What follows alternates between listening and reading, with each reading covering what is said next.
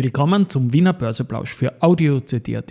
Heute ist Montag, der 27. November 2023 und mein Name ist Christian Drastil. An meine Haut lasse ich nur Wasser und CD. An meine Ohren lasse ich nur Wasser und Audio-CD. Heute erscheint die Folge etwas später, weil ich zum Mittag noch die Buchpräsentation von Peter Bretinjek besuchen wollte und das auch getan habe. Dazu gibt es jetzt was in dieser Folge vom Wiener Börseplausch mit dem Motto Market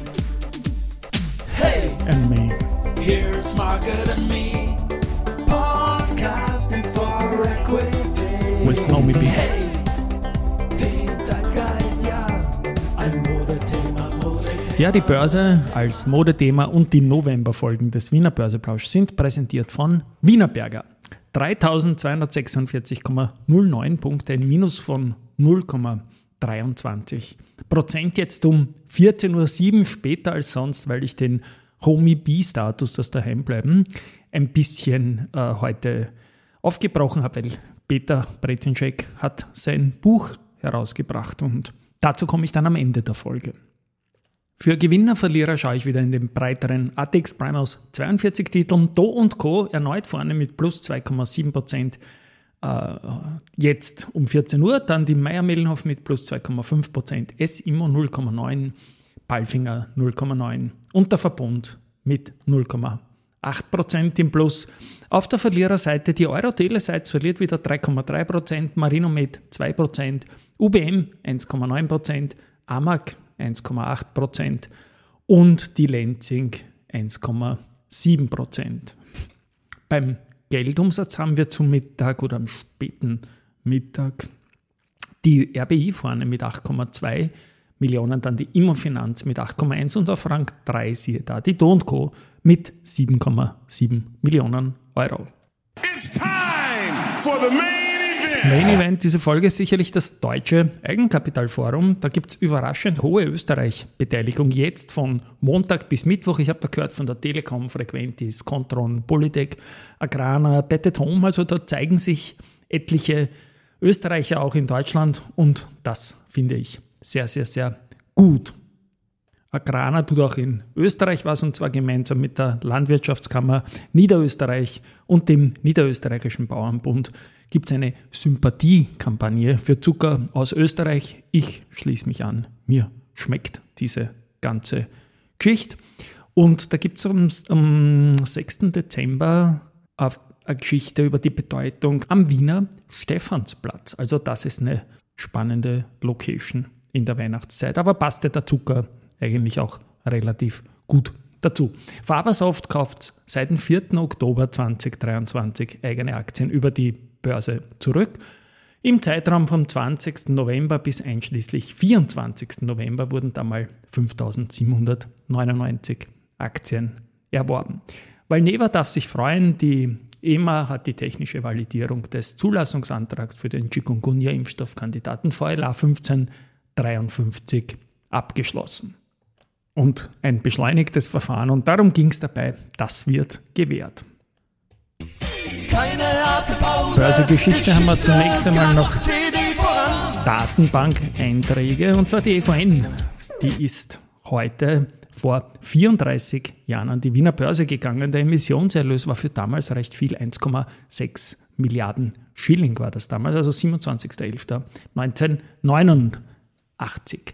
Am 27.11.2008 hat die SBO ihren drittbesten Handelstag in der eigenen Börsegeschichte gehabt und zwar mit 16,6 Prozent.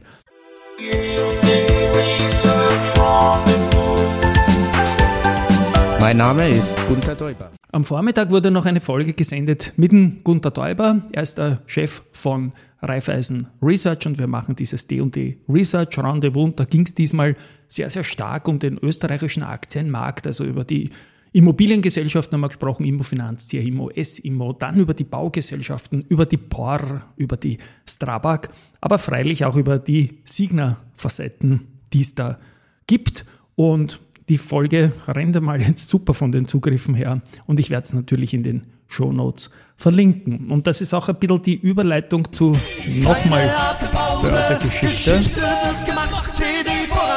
Und zwar nicht Signa, weil da gab es ja nicht allzu viel an der Wiener Börse. Ich habe mal probiert, mit denen zu kooperieren. Es gab einen Handschlag, eine Zusage, aber es wurde dann nie eingelöst. Was soll's? Insgesamt 0,00 Volumen in unserer Unternehmensgeschichte mit der Signa. Aber die Börsegeschichte ist spannend. Warum sende ich heute später? Ich habe es schon im anmoderierenden Vorspann gesagt. Der Peter Brezinschek, der Vorgänger von Gunter Täuber bei Raiffeisen Research, der hat sein Buch präsentiert. Und dieses Buch heißt 40 Jahre Finanzmärkte, wie ich sie sehe.